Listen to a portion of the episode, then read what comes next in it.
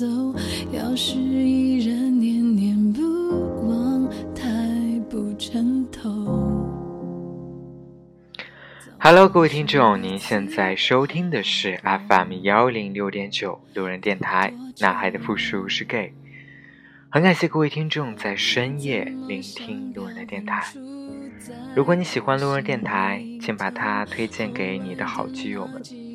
如果你想跟路人有进一步的互动，可以关注路人的微信公众号，联系方式呢都在节目简介当中。路人期待与你们的相遇。现在是二零一七年十二月三十一日的十一点五十分，再过十分钟的时间，我们就要步入二零一八年了。希望在新的一年当中，我们都会有一个新的开始，都会寻找自己新的努力的方向，让自己生活越变越好。最近收到了很多听众的留言。大部分留言呢，都是在讲述自己惨败不堪的爱情，讲那些自己想要却又得不到的爱情。有几个小朋友呢，是留言讲述他跟大叔恋爱的故事。嗯，所以今天呢，路人也挺想来再跟大家聊一聊跟大叔恋爱这件事情，因为我自己其实也是一个。希望能找到一个大叔类型的另一半的人。圈子里其实有这样的一类人，他们在岁月的雕琢下散发出浓烈的男人味。他们智慧、成熟、有品味、懂生活，当然也不再为经济问题而发愁。这样的男生会被小年轻们兴奋为大叔。他们身上的镇定自若。带着一点皎洁的魅惑。最近有一个朋友呢，发了一个朋友圈，说他好久都没有那种亲到彼此都快窒息还不肯放嘴的那种舌吻体验了。最久的一次是跟他的前任大叔，在车里足足亲了两个小时，亲的嘴都肿了。到现在想起来还是很怀念。互相吐口水两个小时确实比较夸张，换做其他人，估计顶多吻个十分钟就已经欲火焚身了。不过这正是年轻人和大叔的区别，大叔没有年轻人那样的火急火燎。如果说少年们有的是可以尽情挥霍的青春，那么大叔们有的则是无数光阴下才能酝酿出的气质。曾经在豆瓣看到某豆友分享过这样一个日志：我是九四年的人，前任是七九年的，差了整整十五岁。我叫他老师，他管我叫宝贝。认识他以后，我才发现，以前接触的男生，真的只能是被称之为男生，进化成男人还需要一段时间。和他出去约会。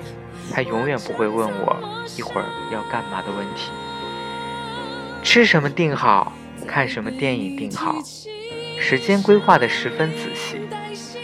我觉得这也是我喜欢大叔的一个原因。我自己其实不是一个很很愿意去做计划的人，我希望嗯别人能够帮我打理好，就静静的等我出现，去享受这一切就够了。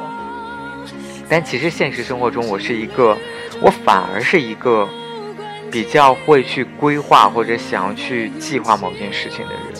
比如说，我跟朋友吃饭，我会先想要说呢，我们去哪吃，我们定好几点在哪汇合，然后我们吃什么，点什么菜，有什么可以推荐的等等，我可能都会去事先做好这样的攻略。或许是因为我得不到这样的一个大叔，所以我没有不得不让自己。生活变得有计划起来。如果他工作忙，实在没计划，他会找地方停下车跟我说：“今天什么也不干了，陪我说说话。”大叔虽然没有很多肌肉，但倒在他怀里，能充分感觉到男人宽厚的肩膀与胸膛。他吻技超好。我们第一次接吻的时候，我毫无准备，吓了一跳，不小心咬到他的舌头。他说，三十几年来从来没有在接吻的时候被咬过。自那以后，接吻之前他都会特别贱的问我一句：“宝贝，我们要不要接个吻？”我又羞又气，要是说不要，他就肯定不亲。生活里的各种琐事都可以帮我料理好，要买什么东西，会替我查明哪儿的最棒。我想出去玩，又不知道去哪的时候，他就开着车带我逛整座城市。有一次他要出差，临行时特地来看我。他搂住我，吻我的额头，叮嘱我天冷了要多加衣服。他把我按到角落里，怯怯地问：“宝贝，我们要不要接个吻？”然后我一嘴就嘬上去了。他的手不老实起来，要不是怕被人看见，我早就被他就地正法了。都有的这段美好回忆，让我嫉妒的要死。不过最后看结局，他们还是分手了。原因是他研究生毕业去了别的城市生活。异地对许多情侣的感情来说，真的是致命的打击。跟大叔恋爱有许多绝佳的体验。突然让我想到曾经看过的一部非常现实的日剧，里面的女主呢，找到了一个非常有钱的大叔。大叔是这样告诉她的：说跟我在一起，我会让你体验到你之前从来没有体验过的奢华生活。那种感觉就像是人到长眉似远山，山不似长眉好。大叔总能波澜不惊，却又轻而易举地走进你的内心。男生到了一定年龄，会不太爱外观，比较内敛。有朋友跟我讲说，他的大叔很酷，朋友圈只有一两条，他就只能来回的看。都快背出来了。想他的时候，只能每天百度他的名字，尽管搜来搜去就是那一点内容，还都是好几年前的。但只要看到他照片的新闻，会盯着看了很久，然后开始傻笑，觉得摄影师把大叔拍丑了，恨不得见到他以后亲手把他拍得更帅一点。大叔有丰富的人生经历。在年轻人的故事里，多是成长；但在大叔的传记中，多是反思。老男人才能细腻地发现你的情绪变化，并且能教给你一些如何应对人际关系、职场风云的窍门，给你关于人生中的中肯建议。于是与大叔恋爱，年轻人也会发生心态的变化，既自卑又充满动力。大叔肯定见过很多小鲜肉，你会担心自己不够好看，不够懂事，不会聊天。虽然你并不知道大叔喜欢什么类型的，但你希望在他的眼里，起码你是及格的。跟他在一起以后，你会关注金融信息、股票、证券。自卑以后的第一件事情，就是希望变得像他一样优秀。大叔更懂得如何让你在一段关系里舒服。在你之前，他们已经经历过很多人。不要相信你是他初恋这种鬼话，不可能。老司机有很多处理情感关系的能力和技巧。相比于年轻的小鲜肉，他们更了解男人。金钱是很重要的感情基础。有个朋友，他曾经跟一个交大的博士谈过恋爱，他们两个都是穷学生。虽然他们都不是物质的人，但在生活中仍旧会为一些消费上的问题而争执不休。但是在大叔那儿，恋爱的经济成本是不高的，尤其是男生和男生谈，不涉及什么彩礼啊、房子啊之类的。因此，跟大叔在一起，你不必为出行、吃饭、娱乐这些东西产生的费用而担心。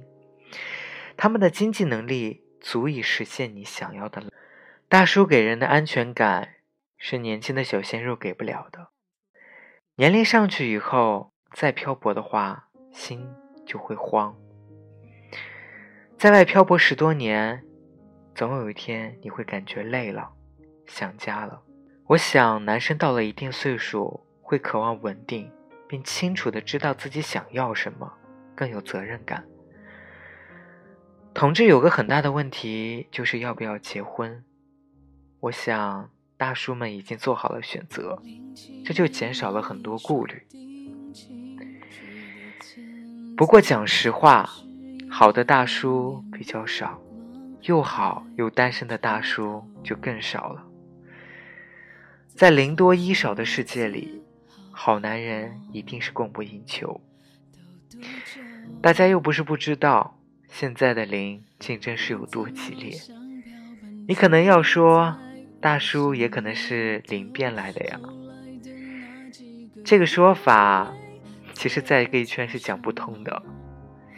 一变老以后才能叫大叔，零变老以后只能叫做大婶儿。开个玩笑的说，只有长得好看的才能叫大叔，长得丑的那叫大伯。在大叔眼里，小朋友会有以下几个特征：第一，思想不太成熟，想法比较幼稚；第二，小朋友不稳定，前途未卜，所以一开始就是玩玩的心态比较多，反正翅膀硬了以后早晚会飞，所以对于他们来说，和小朋友谈恋爱会有点像一种交易，把感情当做投资。第三，小朋友烦人，比较矫情。大叔工作忙，时间紧张，小朋友缠着闹着，哪有时间哄呢？所以，真的要跟大叔在一起了，请你一定要记住一句话：他能用三分的善意换你十分的友爱，他能用三分的真诚换你十分信任，他能用三分付出。换你十分的回报。王菲有首歌叫做《催眠》，这首歌呢唱的是边际效应，就是一个人他心中爱情的浓度和分量是随着年龄和经历过的恋情的次数而递减的。在生命科学中，这也可以用多巴胺在不不同的年龄阶层分泌的情况来做解释。所以，总之，你不可以因为他不全心投入而重伤太深。要是真喜欢他，就想法子去追寻，别算计太多的成本与代价。爱情就像是野鸟，没时间留给你反复的纠结和折腾。张爱玲曾经说：“普通人的一生，再好些。”也不过是桃花扇，撞破了头，血溅到了扇子上。聪明之人就会在扇子上略加一点，染成一枝桃花；而愚拙之人就只能守着一辈子的污血扇子。很多时候，我们在感情当中都想要去获得点什么，好让自己不那么后悔。但我想说，当你跟某一个大叔谈了一场恋爱，这段美好的回忆就是你最大的收获。你能够体会到一个成熟男人的睿智细腻，这已经是人生一大美好的事情。虽然可能你不会跟大叔永远一辈子在一起，但至少让你知道，你如何去成长。如何成长为一个男人，如何成长为一个你心目中想要的那种大叔，如何让自己变得更加优秀。好啦，这期节目录完了，那现在也已经是二零一八年的一月一号，希望在新的一年当中，大家都能够变得更加优秀，也能够收获一段。至少有回忆价值的爱情。晚安喽，各位听众，再见，我们的二零一七。